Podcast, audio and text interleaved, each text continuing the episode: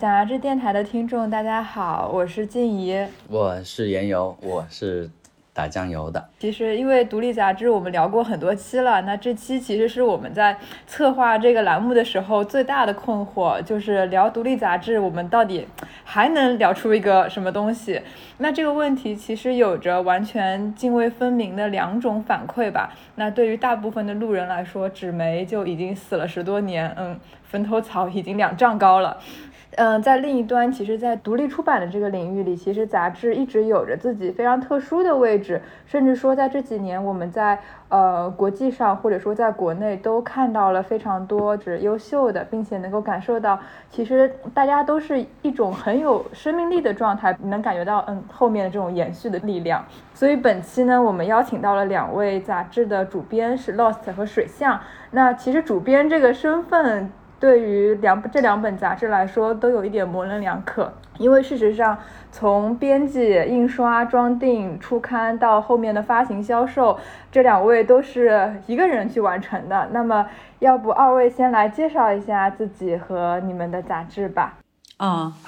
大家好，呃，我是艾米，然后我是。呃，Be Water Journal 水象的创办人跟编辑，后我们杂志是在杂志书吧，在二零一八年一月份发行了第一期，然后我们是以年刊的形式来发行，到现在发行了一共四期。然后我们主要是做一些创意类的深度的访谈为主，然后呃做了几期啊关于比如说自然跟生态的，还有关于数字科技跟人的连接以及对社会的影响等等。呃，大家好，我是 Nelson，我是 Lost 杂志的创办人和主编，呃，然后 Lost 呃也是年刊，跟水象一样。它主要是一本旅行杂志，但是它跟一般的旅行杂志就有点不一样。它它没有旅行攻略，我们呃杂志里面收集的是来自全世界各地的个人旅行经历，更多是去分享旅行者的一些旅程跟一些反思。嗯，因为我这两天在收集信息的时候，也读了 Nelson 的采访，然后才知道你原本是一个不喜欢旅行的人。啊，原本对对对，很很很久以前。呃，那二位在做杂志之前有从事过什么类型的工作吗？你们原本也在出版行业或者是在杂志行业里面吗？嗯，我是二零零四年的时候开始，呃，入行做杂志的记者编辑，所以到现在好像快。二十年了，老杂志啊，对，所以我基本上属于一直在这个行业里面，就是杂志的行业里面工作的一个人。当然，我其中也做了一些呃 freelancer 的工作，我会给一些客户，就是品牌做杂志等等。其实按照资历来算的话，是上一代的杂志人。对啊。然后上一代和这一代都是艾米，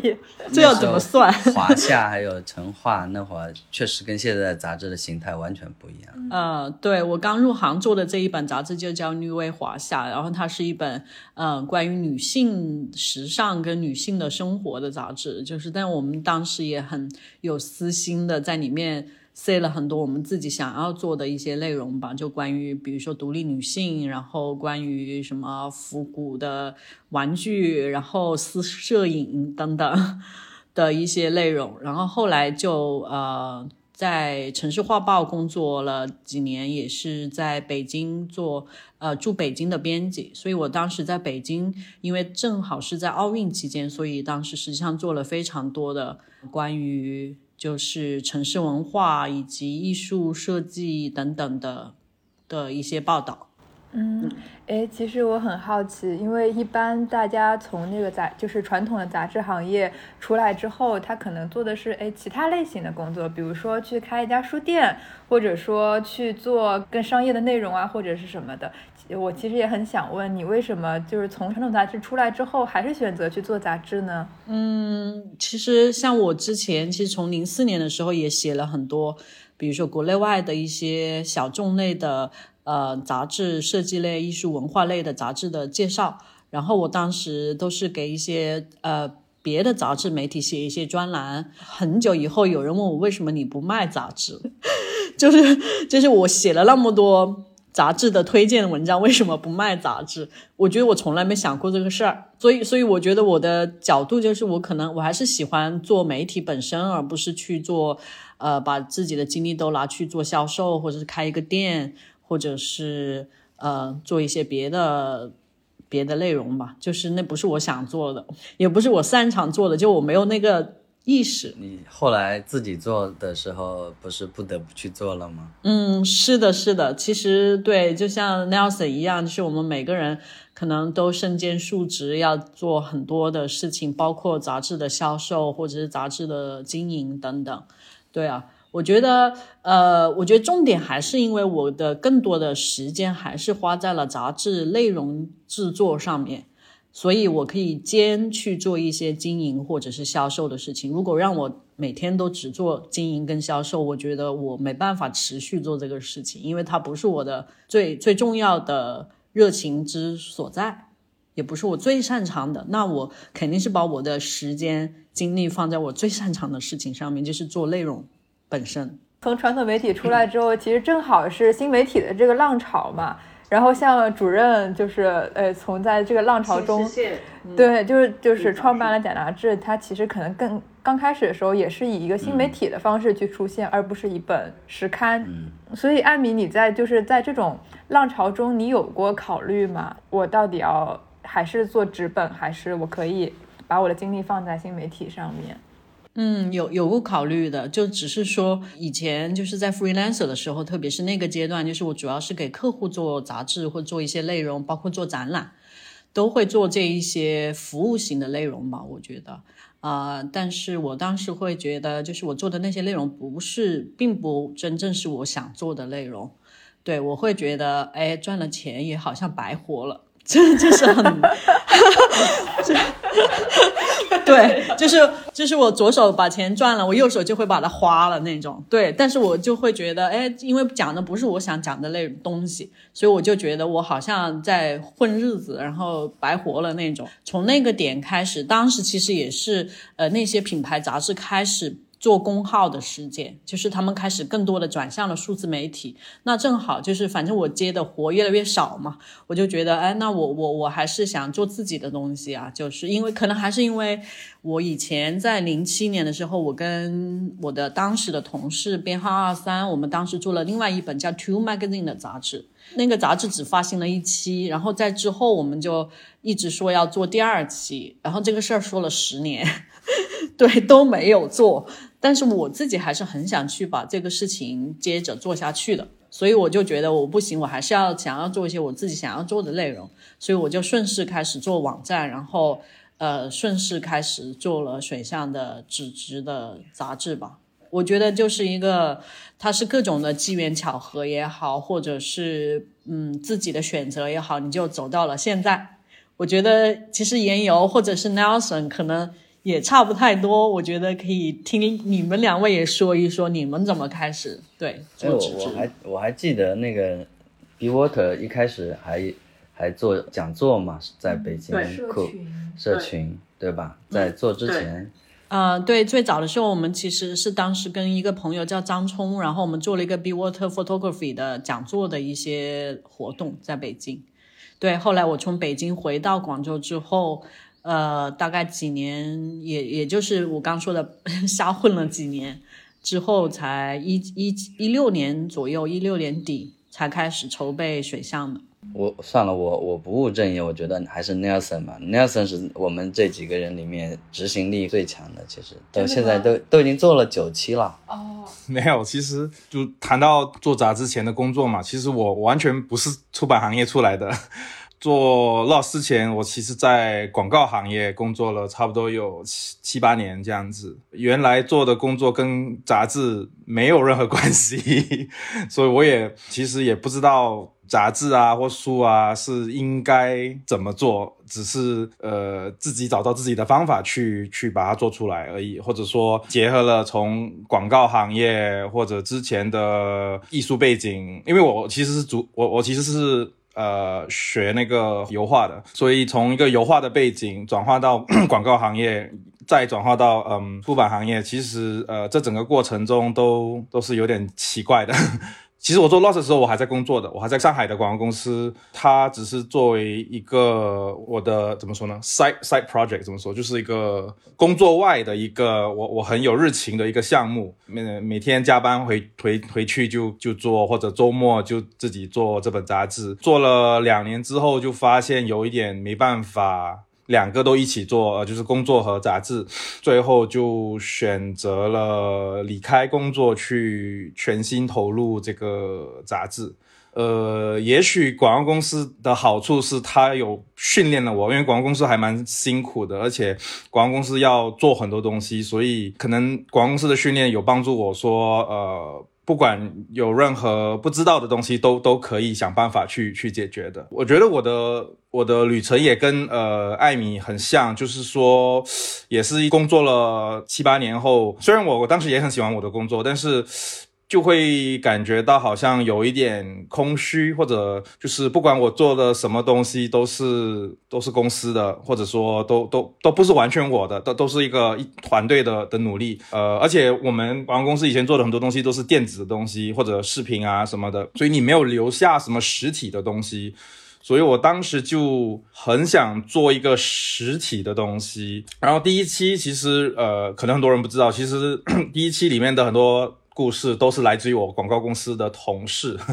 其实基本上都是我公司的人。然后，所以我记得当时第一期印出来之后，即使不是最后印出来的，是那个样样刊印出来之后，我就有特别的感觉。看到那个实体书之后，就会觉得说，从今天后。一切都不一样了，因为有新的一个东西诞生出来，我我会有这种感觉。即使到今天到第九期，我还是有这种感觉，就是每一次有一本新的书印出来，我会感觉啊，好像新的生命诞生了。就是可能因为有了这种感觉，就有点上瘾了，所以就继续做出版，就离不开这种这种感觉，因为很很不是刺激，就是很很有满足感吧。我我不知道眼优和艾米会不会有同样的感觉。嗯。所以我常常说的一句话，也就是我感觉做数字媒体上面的内容，很像是往大海里面泼了一桶水。你想大海有多大？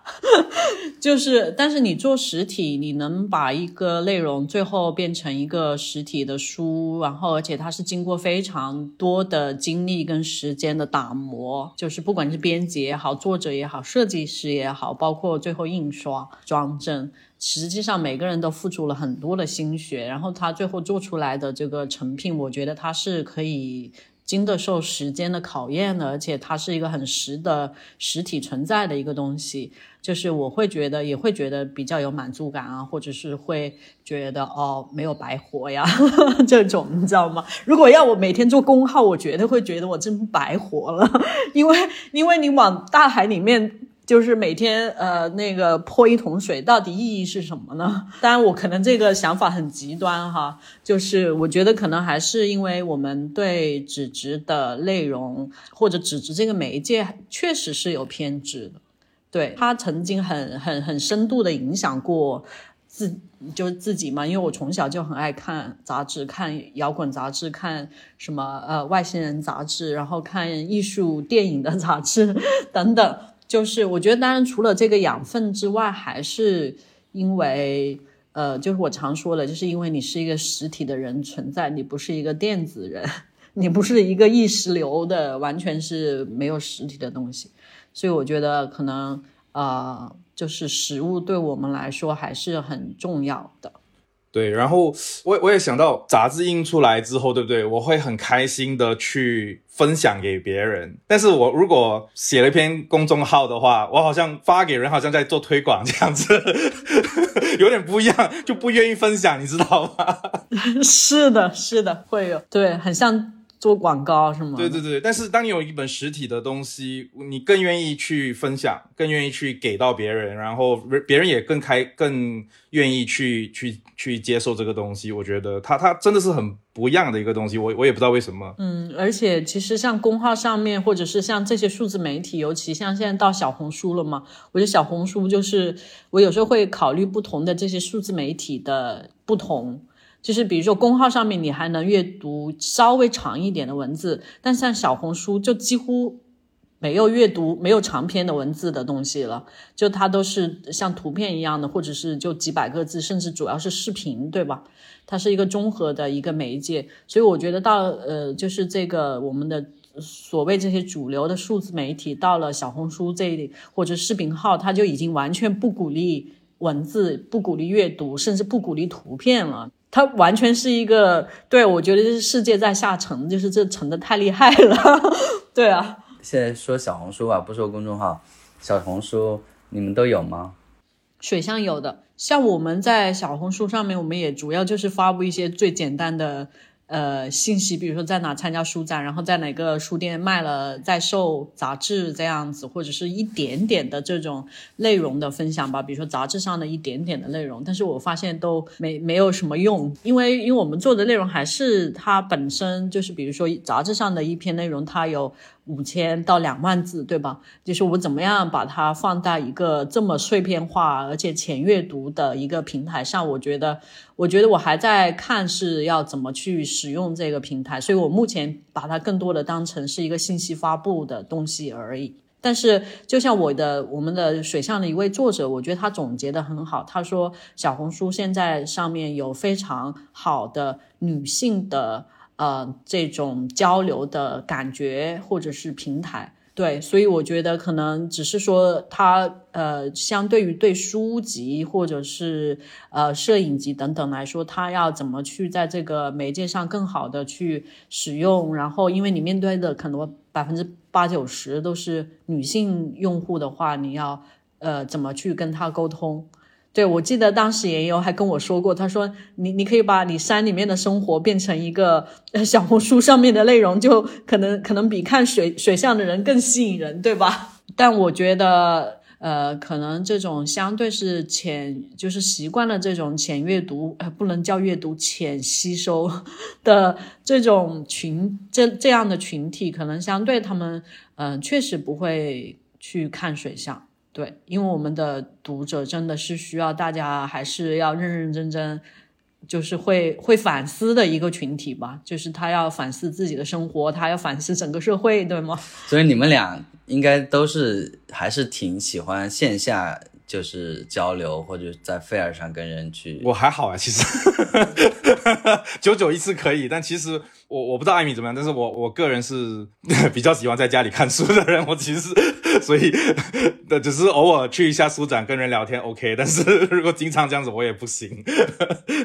我不知道艾米是怎么样子的。嗯，对，像今年上半年感觉好像每个周末不同的城市都有书展书市，但我们基本上大部分。都没有去，就是一个是因为新冠之后，我感觉身体没有那么好，我最近都在休养啊。还有一个就是，我觉得有些东西，其实参加书展怎么讲，就是对我们来说，更多的还是销售为主。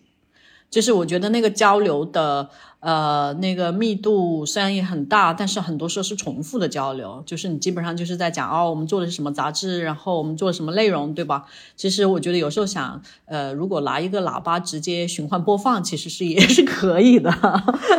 对吧？呃，所以我就觉得呃，书展上面的面对面的交流是有，但是我觉得它还是蛮有限的，所以我可能更喜欢讲座。或者是论坛这样的交流，因为它的交流的深度或者是广度是会更好一些。嗯，我我自己啦，我我去书展的理由更多是交流。虽然虽然我我不是喜欢每天交流的人，但是我会觉得我想认识到我的读者是谁。对我，我对我来说这是蛮重要的。然后，呃，就是想了解他们。我我一般我会问他们，你是怎么找到我们杂志的？然后去了解他们是做什么行业的。嗯，对于 Lost 来说，我们的杂志还是为这个群体服务，喜欢旅行的人去，或者喜欢读旅行故事的人去而存在的。所以我会需要保持这个关系或者这个交流关系。对，就是。我不应该说是关系，应该说是一个这个对话吧。就是说，一直，呃，他们知道我们的存在，知道我们在关注什么呃内容这样子。就好像上个星期我刚刚在新加坡艺术书展嘛，就会跟一些读者聊到旅行，其实就他们也会告诉我他们刚刚去了哪里。然后我也会跟他们聊哦，嗯，对，对于 Lost 来说，我觉得这这个挺挺挺重要的，对，可能也是因为我们的内容都是很依赖投稿者，对。然后我我我可以回应，一下刚才有一个问题，其实我还忘了回应，就是那个关于研佑你刚才问的小红书跟杂志的关系，就呃从广告经验，其实我们会聊到说，呃不同的媒介，呃。同样的内容，对不对？但是在不同的媒介里面，其实是可以有不同的对待或者不同的输出。就是我我我不会觉得说，呃，小红书或者其他的社交平台，它它会它可以代替杂志。但我我我我我觉得更多只是说，在不同的媒介上，读者的吸收能力，呃，或者吸收。内容的方式是有一点不一样，所以打比方说，在手机看内容的时候，可能我们的或者他们的注意力是比较短的，那可能就是我们只给他可能一分钟这么长短的内容而已。打比方说，然后。但是看一本书的时候，可能一个人愿意更花十分钟、十五分钟的时间。所以，如果从这种角度去去看的话，那每每个媒介都是好的，就就看我们怎么去去去用它。现在目前，我我们用小红书的话，可能更多只是作为一个发布信息而已。但是真正要做好的话，可能就是。呃，还是要想办法说啊，怎么去用这个媒介去做一些跟旅行有相关的、更有深度的内容，但是保持在那个规格里面，就是呃，可能不能超过十十秒钟的注意力啊之类的。其实都是好的，其实但但就是要看怎么用而已。对，是是可以在不同的渠道去发布的。对，然后之前刚刚 Nelson 也说到，就是书展上的交流。其实我觉得书展上的交流，我我我自己感觉就是除了在摊位上面跟大家去交流之外，呃，反正对于水象来说，我觉得更我其实更期待的一种交流，是我们做更多的呃呈现，比如说展览。就是我举个很简单的例子，因为我们去年在 ABC 的书展，呃，在北京站跟杭州站，因为我们做了一个叫“自然而然”的展览，就是我们把第三期的一小部分内容变成了一个立体的展览，呃，然后它有音频，它有呃一个平面的呈现等等，它是一个立体的东西。我觉得当我们把内容变成这样子的呈现的时候，其实我们跟来参观的人，然后读者的交流是可以更深入的。就是它不仅仅是就是大家站在那个桌子前面的一个一个一个交流了，就是因为真的是书展上面就是重复的介绍，真的我觉得有时候占了百分之七八十的这个精力，对，所以我会更期待，比如说啊讲座、对谈、展览，甚至是音乐会等等这样子的交流，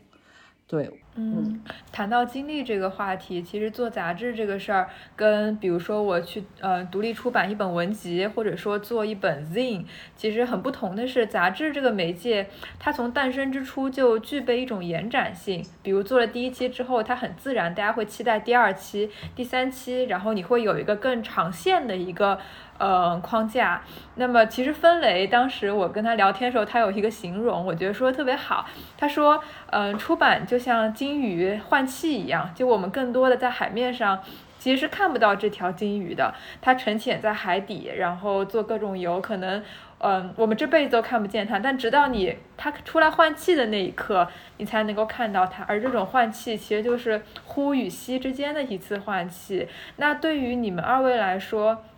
就是你们是如何保持这种专注力，或者说你们有怎样的企划去把这一条线索拉得更长一些的呢？因为像艾米做的水象，其实他聊的东西除了自然，他其然后你你们其实也聊科技的这个东西，它好像是一个呃完全两个方向的东西，但是其实它又是拧成一股绳交缠在一起的。所以我也想问一问你们的这种就是线索的框架。嗯，我其实之前是有看一个纪录片，就是应该是英国的 BBC 拍的，它是讲的是咖啡豆的故事。然后它咖啡豆的故事，它不会只讲说现在有什么流行的咖啡豆啊，然后现在哪些店里面可以买到咖啡豆啊什么的。他们是直接去到了产区，比如说非洲、南美洲，然后你他们去到产产区的探探访，其实还包括了里面涉及到童工，就是摘咖啡豆的童工，然后还有包括运输这个咖啡豆的呃卡车司机，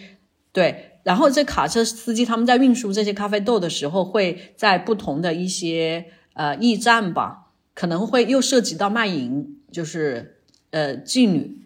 啊。然后它里面还涉及到可能是这个咖啡豆的呃庄园，然后它当地的气候等等。就是我想讲的举的这个例子，就是说，你看一个咖啡豆，它后面其实有一百个故事、一千个故事、一万个故事，而且它政治、经济，然后生态。呃，人它全部都是交织在一起的。通过这么多的呃不同面向的线索，最后跟你告诉你这是咖啡豆的故事。对，所以我觉得可能水像你一样的，就是我们想要讲的是后面的千丝万缕的一些联系，就是把呃，比如说我们做科技的时候，我们邀请了一个一个方一位方丈是我的朋友，我想请他从佛教的角度去看科技带来的改变是什么。对。呃，所以我就觉得是不同的呃切入的线索，然后它涉及到不同的面向，政治也好，经济也好，社会议题、生态等等。我觉得这样子会让你的对一个事物的了解的程度会更全局一些，就是你不会只掉在某一个。点上面去理解这个事物为什么会是这样子，所以我觉得这个对我们来说，或者说对我本身来说是很重要的。可能因为我们就像我 Nelson，呃，然后言游，其实因为我们都四十，对吧那沈燕在摸头，因为我每次总爱说年龄的事儿。我觉得就是至少我是这样子的，就是我到了这个时间段，三十五岁往后之后，我开始更加呃想要去找到背后这一张网，对这张。支出你这个生活或者这个社会或者这个地球的这个网络，我想更加了解这个网络，所以我们会去从不同的角度去做这个议题。所以我就觉得，不管是我们讲科技还是讲什么生态，其实我们完全就是想要理解人类社会。嗯，确实就是很多我们表象的东西，它其实有很多内在交织的原因素造成的。看不见的一些交织，对，所以我觉得像我刚举的 BBC 的那个例子，就是一个非常好的例子。就是我以前从来没想到过，啊，一颗一颗咖啡豆背后有这么多故事。可能你要说茶叶的话，你可能也可以挖一百个故事出来，一百个线索吧。嗯，想问问你对于内就是文章内容上深度的一个就是选择，因为其实做杂志它可以有不同的。文章深度的阶层，它可能比书籍要稍微微好进入一点，但它又比公众号的阅读，或者说刚才我们聊到的这种新媒体的阅读，要嗯更加需要你的就是时间和精力去回到纸本的特性上嘛。那么你在文章的深度上是有一个衡量吗？就是比如说你跟作者交流的时候。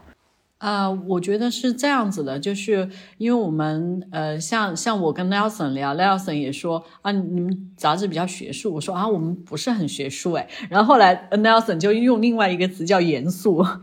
对，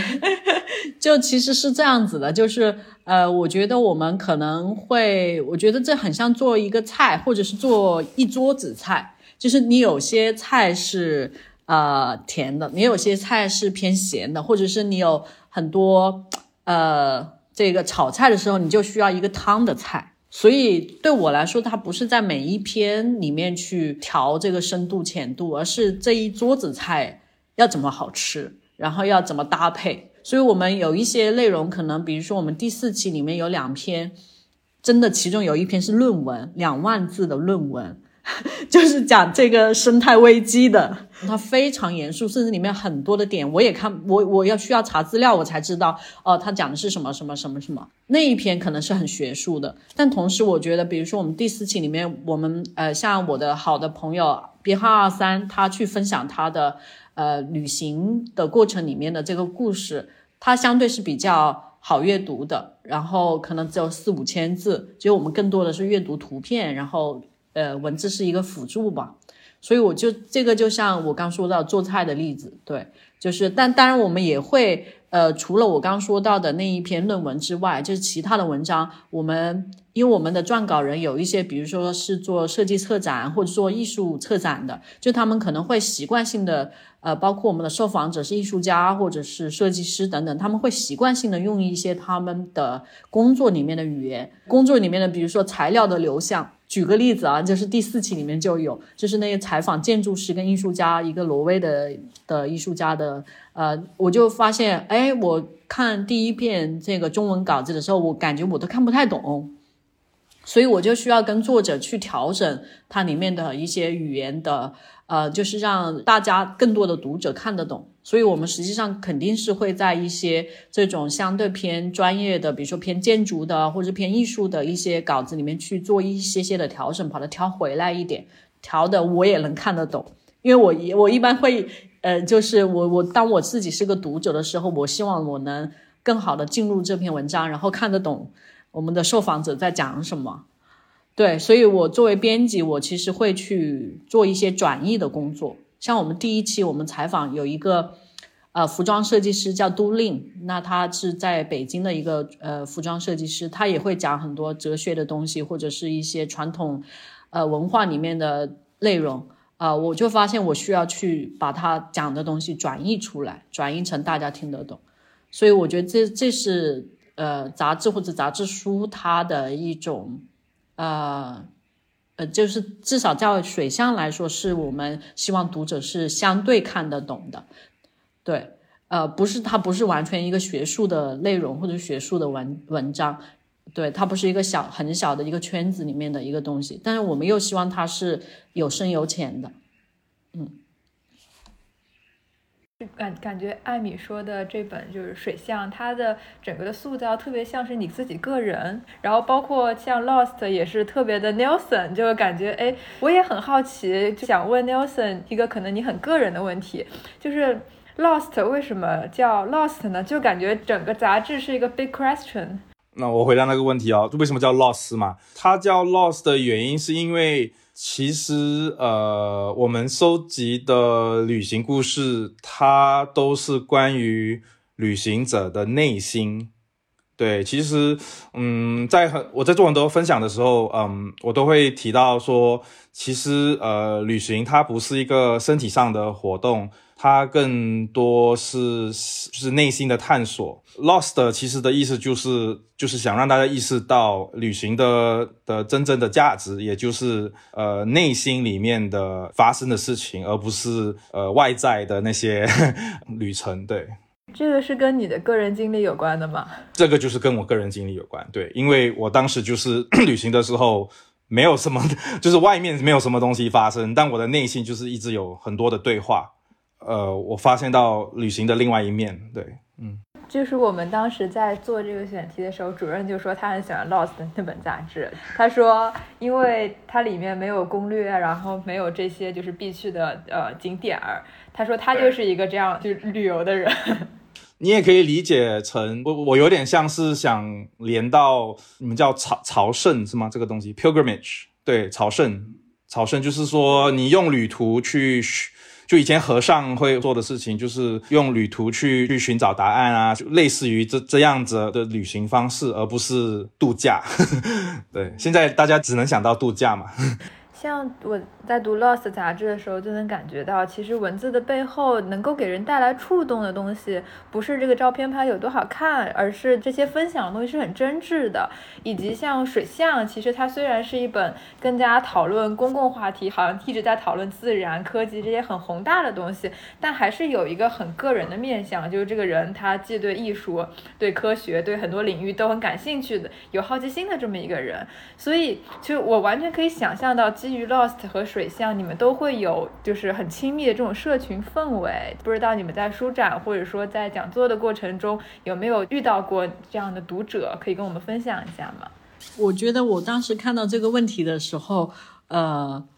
我觉得好像水象的读者真的是都是那种特别相对比较低调一点，可能更独立一点，所以我觉得我们好像都没有真的形成一个所谓的社群。就是因为我有时候反观，就是别的一些，比如说像我广州的朋友，像次子，呃，他们。他们真的是有一个社群，每天都交流，然后大家一起去打拳啊，什么在在公园里面去去推手啊，什么之类的。然后他们一起慕课，就我就想，哎，为什么水下没有？就是我们做也做了四期五期了，我们真的没有呃形成一个所谓的实体的线下的社群。呃，当然可能也跟我们自己没有一个实体的空间也有关系吧。呃，而且我们的读者是在全全国各地，甚至是也也有一小部分可能在国外的一些朋友，所以我们完全是一个，我觉得是一个相对比较散散落的一个这样的形态。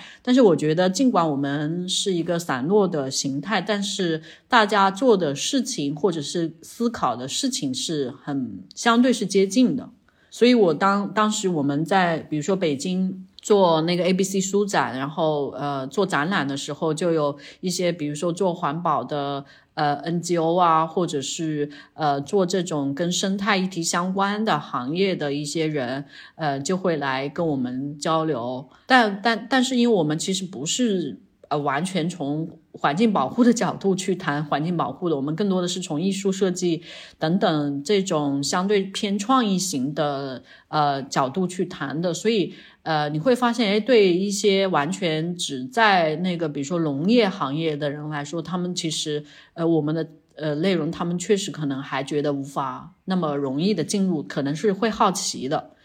对，所以我就是觉得我们没有一个实体的社群，而是一个散落但是交交织的，就是每个人会有一部分的交织的点，但是它因为是在不同的领域，所以它还是。很很多样、很多变的。对，确实，如果说读者读到了水象的文章，然后他对这方面，比如说你们的某篇文章更有兴趣的话，那他自然可以就是从你们去链接到，就像你们说的更加垂直的机构或者等等的。是的，是的，嗯。那 Lost 呢？Lost 应该是有一个很亲密的社群的吧？没有哎，其实我们也跟 水象一样，就是呃，因为我觉得。先说会投稿给 Lost 的人，他们都是比较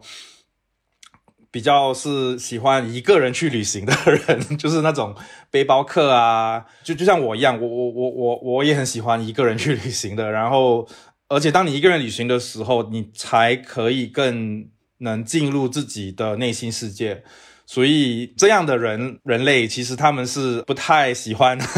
就是多人交流的。所以其实，嗯，Loss 也一样，我们也没有说一个非常明显的群体，但是有有来我们摊位的人，能察觉到他们是喜欢这种旅行的人，然后也会交流一点点，但是也不会。对，就是不会那种像那种很很去打拳的那种群体，family，family 一起喝茶的，不是不是，我就我觉得 lost 的人还是比较比较喜欢独自一个人的的那种群体。对，所以其实我也注意到水象跟啊 lost 有重叠的读者群，实际上，嗯。那其实，因为刚才聊到，其实你们都是比较主动的去选择站在了一个就是相对就是人群的边缘吧。其实这种主动的选择也代表说啊，我可以从更远的距离上去观察，就是或者说是一个旁观者的视角，我能够更加清晰明确的去看到这个世界在发生什么。那其实也想聊一聊你们二位的生活状态，平时是什么样的？譬如说你们的日日常工作，你们感兴趣的事情，呃，包括你们每天的工作流是什么样的状态？当你们缺乏灵感的时候，你们会去做什么呢？我我看到这个问题的时候，我就想说，我没有缺乏灵感的时候，这说的特别骄傲，但确实是没有，因为你每天要想很多，就是我觉得我每天确实是想很多事儿。对，要琢磨很多事儿，所以没有什么缺乏灵感的时候。我会觉得哦，信息太多了，我处理不过来，我反倒会有这种，或者我想做的选题太多了，我没有那么多精力去把它一个一个完成。呃，可能我是这样子的一个一个状态吧。但是我呃，我记得我有一次去年吧。去呃假杂志的图书馆做了一个分享，当时我记得我当时也说到，说我是一个一天做三餐饭菜给自己的人，然后当时也有说很惊讶，就是说他们也希望那个一天就是做三餐饭给自己，就其实我我觉得可能会想要从最基本的层面，相对先把自己照顾好，因为呃，就像你们提纲里面说到的，因为他做这个杂志或者是做这些东西，包括做一个实体的空间也是的，它是需需要一个持续的投入嘛。那我觉得什么持续的投入的前提，我觉得有一个非常基本的就是，呃，可能就是要把自己的身心照顾好。我是没有办法在。出差的状态去做稿子的，我出差的状态就是在一个很相对比较忙碌的，然后接触不同的信息的状态，所以我但但是当我要做稿子的时候，我必须要坐下来，就是我需要很多时间去查资料，然后去跟作者去沟通等等，然后要去思考整个选题的方向，所以我是一个相对比较。呃，我觉得是一个相对稳定的一个工作状态，呃，稳定的生活状态，才能有一个稳定的持续的工作状态跟持续的输出吧。对，所以比如说，如果，所以我们的，我就说我最近的作息也是跟村里面的呃中老年人很像，就是七点来钟就起床，然后可能十点钟就睡觉了，然后六点五点半就要吃晚饭了。对，是一个。比较稳定的状态，并且我自己最近这四五年都有一半的时间在长沙的村里面生活，一半时间还有一部分在广州吧，还有一部分时间可能就是在出差参加书展。对，所以我看到你们就是参加那么多书展，我觉得哇，这就是年轻人才有的这个经历啊，或者是人员比较多的时候就可以一个月或者三个月参加十二个书展，就是像我是没办法这样子做的。我的那个大纲里写的那个是灵感，但我自己的想法可能更多的是能量的来源，就是你个人去汲取能量去做杂志，因为其实做杂志是一种输出嘛，那你的输入就感觉好像是从一日三餐，然后从一个跟土地很亲密的这种过程中去得到的。嗯，我觉得相对是这样，我之前也想过，就是可能我们更多的是。呃，从自己的生活的经验、生活的体会跟观察去做选题的。我我不是我，所以我就说，我总总是说我不是看了什么书、看了什么理论，然后去做这些内容。我不是在一个我全然都知道的情况下去做这些内容。呃，更多的是我是疑惑也好，困惑也好，然后你从你的生活里面的观察去。我觉得在这个时代，真的就是只要你相对。呃，多一点点的敏感，你其实你都会有很多呃需要解答的问题吧。举个简单的例子，就是呃，比如说美团跑腿，就是你曾经是要直接走到那个餐馆去吃饭，但现在当他通过了这样的一个方式，有一个外卖员来给你的时候，呃，在这个过程里面，到底是谁在受益，或者是到底谁谁的利益被损损害了，或者是说。呃，这个这个系统是怎么运作的？我觉得就是，如果你稍微就是，就算你不做杂志，你如果敏感的话，实际上你从非常小的事情里面，你都可以琢磨出来一点什么。呃，我们可能真的需要呃用一些更创造性的方式或者是角度去重建一些新的东西。我我稍微退后两步哦，我在广告行业的时候，对不对？我的工作跟我的生活是分得很开的。就是工作是工作，然后生活是生活，然后后来我离开工作开始做 loss 之后，其实工作跟生活完全混在一起了。就像现在这个这个空间也是我，又是我的家，又是我的工作室，所以就已经分不开，就是没有上班也没有下班的感觉。那那是第一个事情。然后其实也跟艾米一样，就是要把 loss 做好的话，我我要保持自己的状态也好。状态好的意思有有几个方面，一个是心理上的状态。我如果需要休息，我就休息，因为我倒了，杂志就倒了。所以我我我保持我的工作室，它有有一部分是是空的、清的，就是我桌子上是没有东西的。然后呃，一定要有有空间才可以有有新的内容进来这样子。但我也发现不能太久，就是可能。每一天这种思考的时间就可能几个小时，然后就要做别的东西了。其实有时候你一直坐在那边看着屏幕也好，看着桌子也好，也不一定会想出东西的。有时候在洗澡东是时候才会想出东西。就要多多洗澡。对，因为之前跟一盘酒店的杨建清就是聊起杂志这个事儿的时候，他说到一个让我觉得很有意思的点，就是哪怕我们在一个不断提速的这个环境中，我们可以通过视频，可以通过就是很快节奏的这种新媒体的方式去获得外界的信息，但是在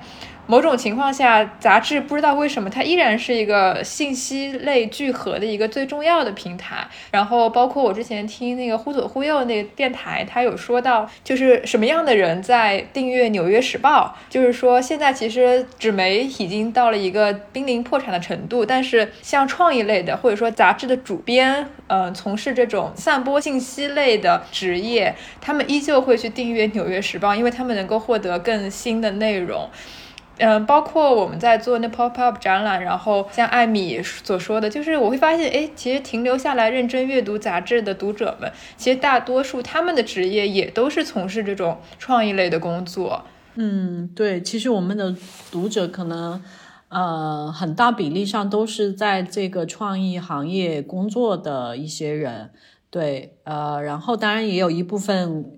呃，少部分的还有律师啊，然后医生啊，家庭主妇啊，就是我觉得其实他们不一定是完全是行业导向的，而是他们感兴趣的点是共通的，可能就是。他们对这一些相对偏公共的一些议题，但是又对艺术啊、设计、创意类的东西感兴趣的一些读者。然后你刚刚说到，就是就是说杂志是一个信息聚合的平台，就大家可能会说，那知乎也有啊，这个小红书也有一百条信息。我记得我当时采访过 Nelson，其实 Nelson 就我还没有做水象的时候，我有采访过 Nelson。然后我记得 Nelson 也有说到，就是说，但是就是杂志或杂志书，他会用。编辑的方式把这些信息进行梳理，我觉得这个是非常重要的。就像你刚说到的《New Yorker》或者是什么《华尔街日报》啊什么的，我觉得他们就是专业，就是专业这两个字就可以形容这一些内容吧。对啊，就是我自己本身是会更喜欢看呃偏专业型的。内容或者是人写出来的一些，就是我觉得是更专业的报道。对我觉得这个其实还是它肯定是有门槛的，它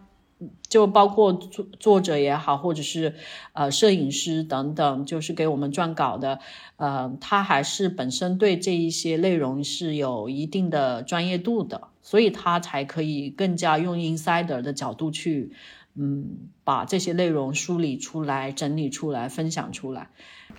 嗯，其实有说到那个。做杂志最重要的发行这一块内容，那呃，两位在从事独立出版的时间里，有没有过自己觉得特别艰难的时刻？像我们这两年去参加书展，就是随着书展这个东西变得更加的大众化，甚至是市场化，特别是我们去参加那种图书类的，就文字书类的书展，就你能感受到那种大家纷纷在在打那个价格战的这种氛围。其实这两年，你越来越能感受到，在艺术书展或者说在这种书展上。卖书的困难艰难，就是你以前书展和线上都有吧？其实线上也是一样的，嗯，可能更明显，其实是吗？呃，不是，都明显，其实都会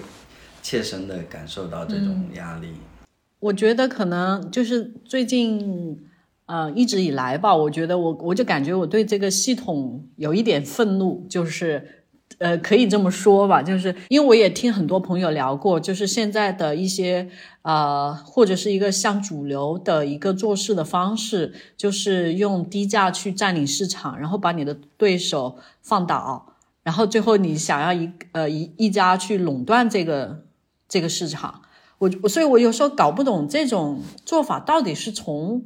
哪来的呢？就是为什么会是这种？不能大家一个一个共同存在的局面，而是你必须就是你死我活。呃，就像刘瑜说到的，它不只是一个体制的决定论。对我来说啊，就是我觉得它还是呃，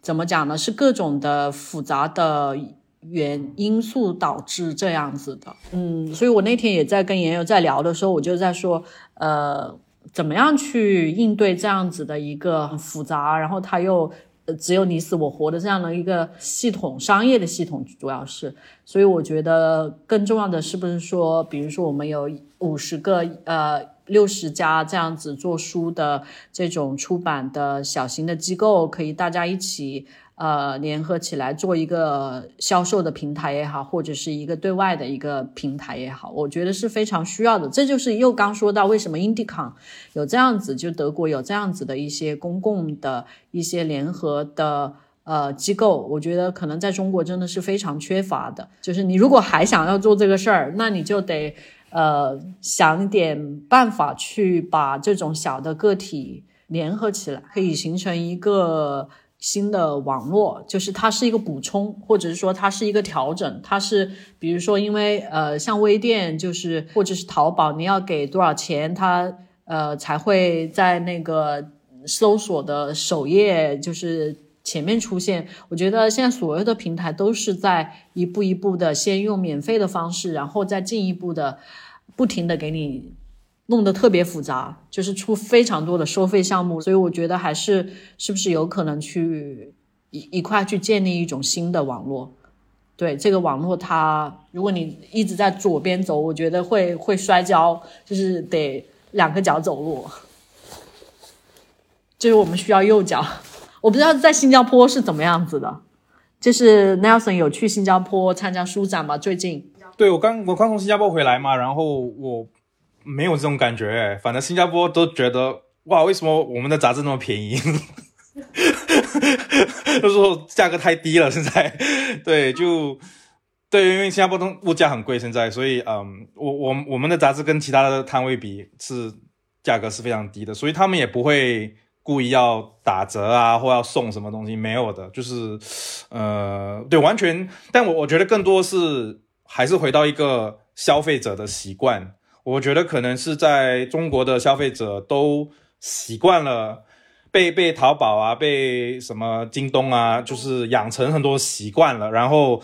当他们买其他东西的时候，也会有同样的这种。预预期或者的 expectation，所以所以呃，当到了我们的产品的时候，它不符合这样的规则的时候，就就有点有点对冲突这样子，就就有点像是你去买一种那种大众的咖啡店跟精品的咖啡店，那那精品的咖啡它它没办法跟大众的咖啡店比，可能可能我觉得还是回到一个去要去也不是教育了，但但是去培育。培养呃消费者的一些习惯或认知，就是我们是不同的东西，然后呃，也许要用不同的态度去 去呃接触我们的产品，也许嗯，但当然也是很理想化，对，嗯，对我我觉得我做这些事情都不是以一个所谓对抗，即使我有愤怒也好，或者是什么也好，但是我觉得。他他更多的是去做一个重建的一个工作，就是你需要重新去建立一些东西，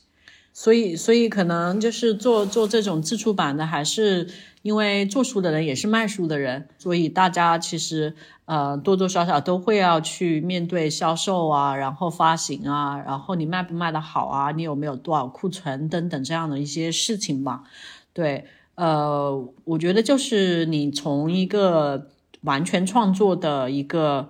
呃空间走出来，去跟整个社会的系统去连接，我觉得也不是一个坏事儿。对，只是说我我就是去做这些事情的时候，比如说以前你在杂志社只是一个编辑，你根本不需要操心发行啊，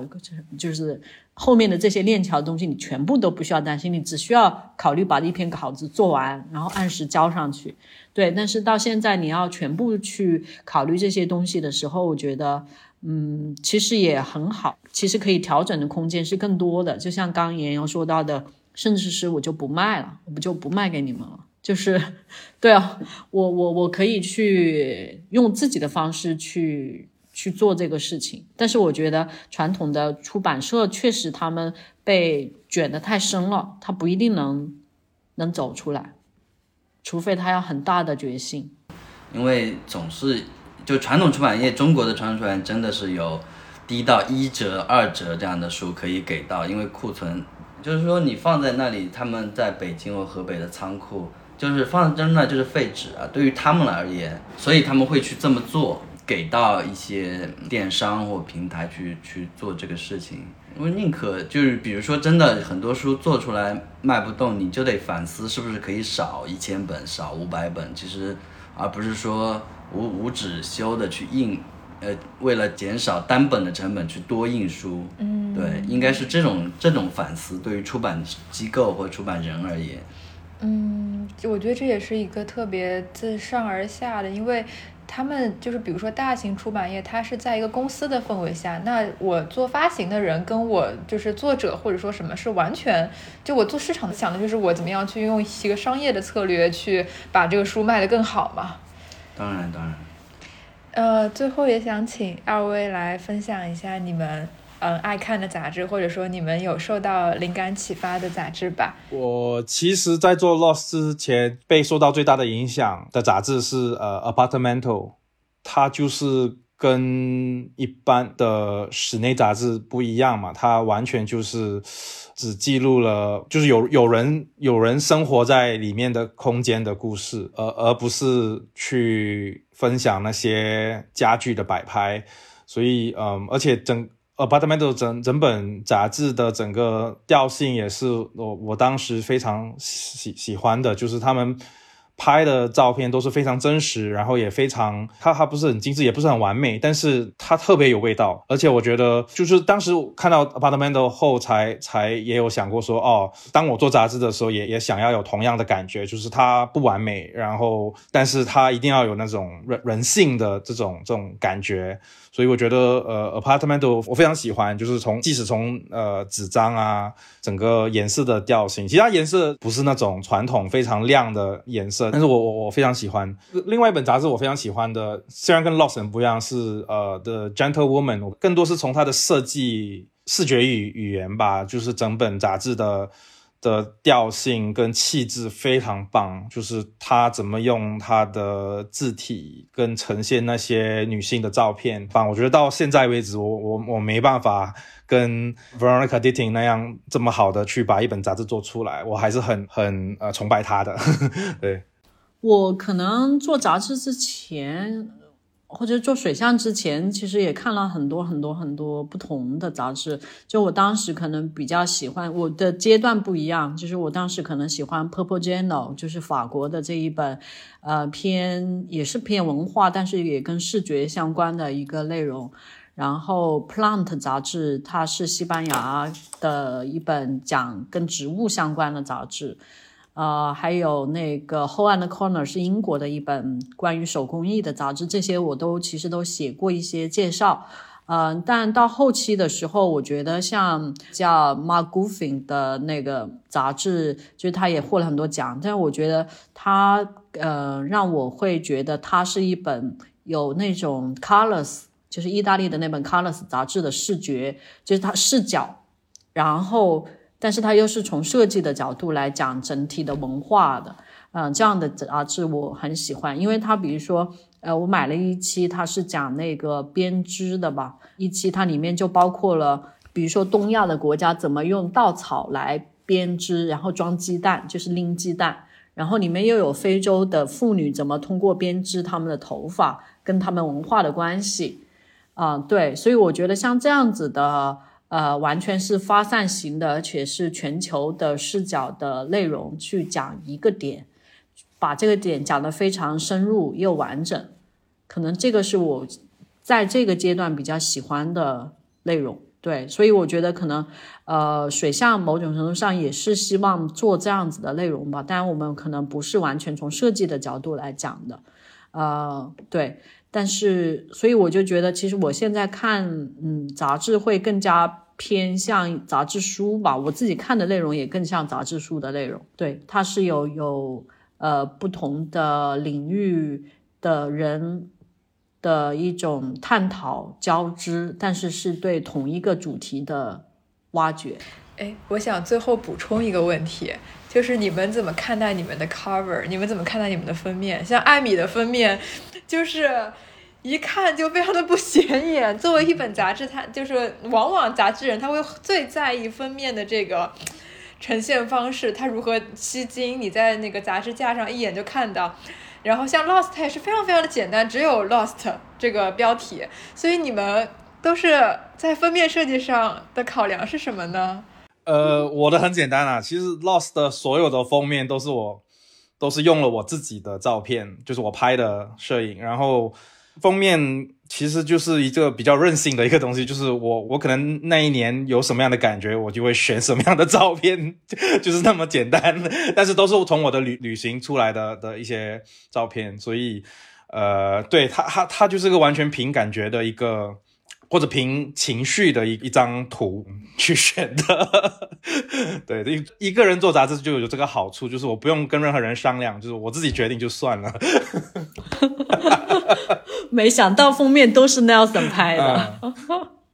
很好很好。对我觉得我其实我跟 Nelson 也探讨过好好多次，就是好几次关于封面的问题。对，然后我记得 Nelson 就跟我说，封面就是一张脸啊，就是对。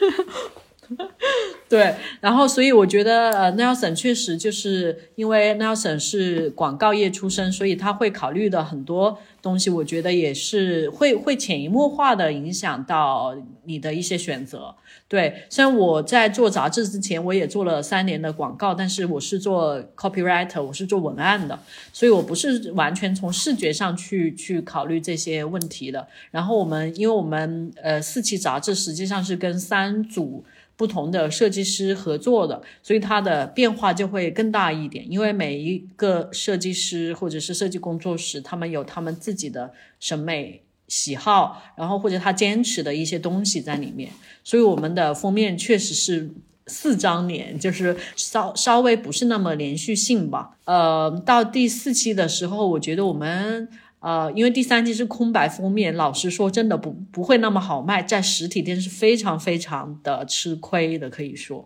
就是你看不到，放在那看不到，所以我们的。呃，实体店合作的店主有些他们就直接就把我们的封底变成封面来售卖，我觉得哎也可以，也 OK。然后到第四期的时候，我们就做了两两个封面的一个版的版本吧，就是因为我们无法抉择要用哪个图片，我们觉得都挺好的，所以我们就做了双封面，而且是一个呃摄影的图片，但是又有设计的一个结合，相对会复杂一点。应该说，我我我也会就是。封面的的考虑可能也还挺多，会把这个决定交给设计师的。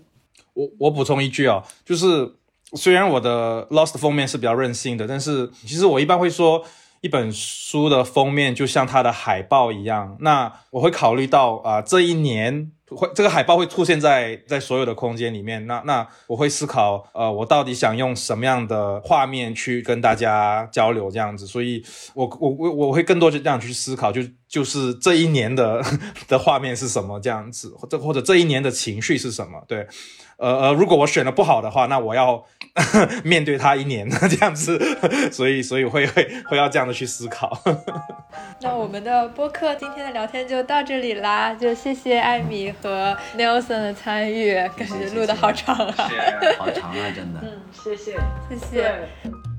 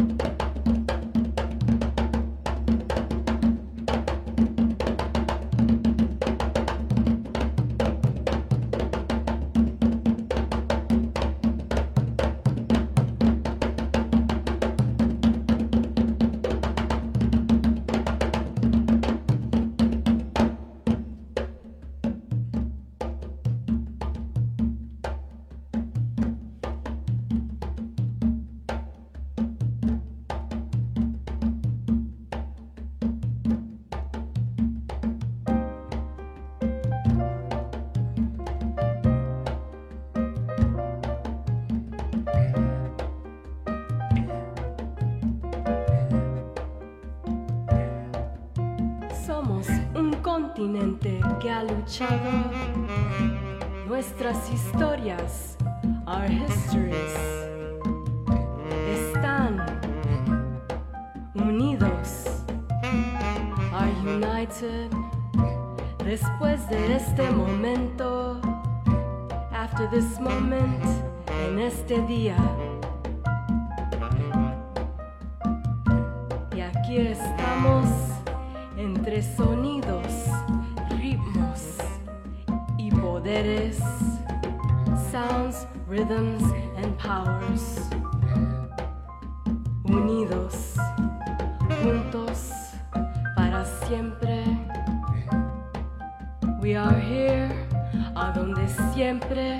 Hemos estado.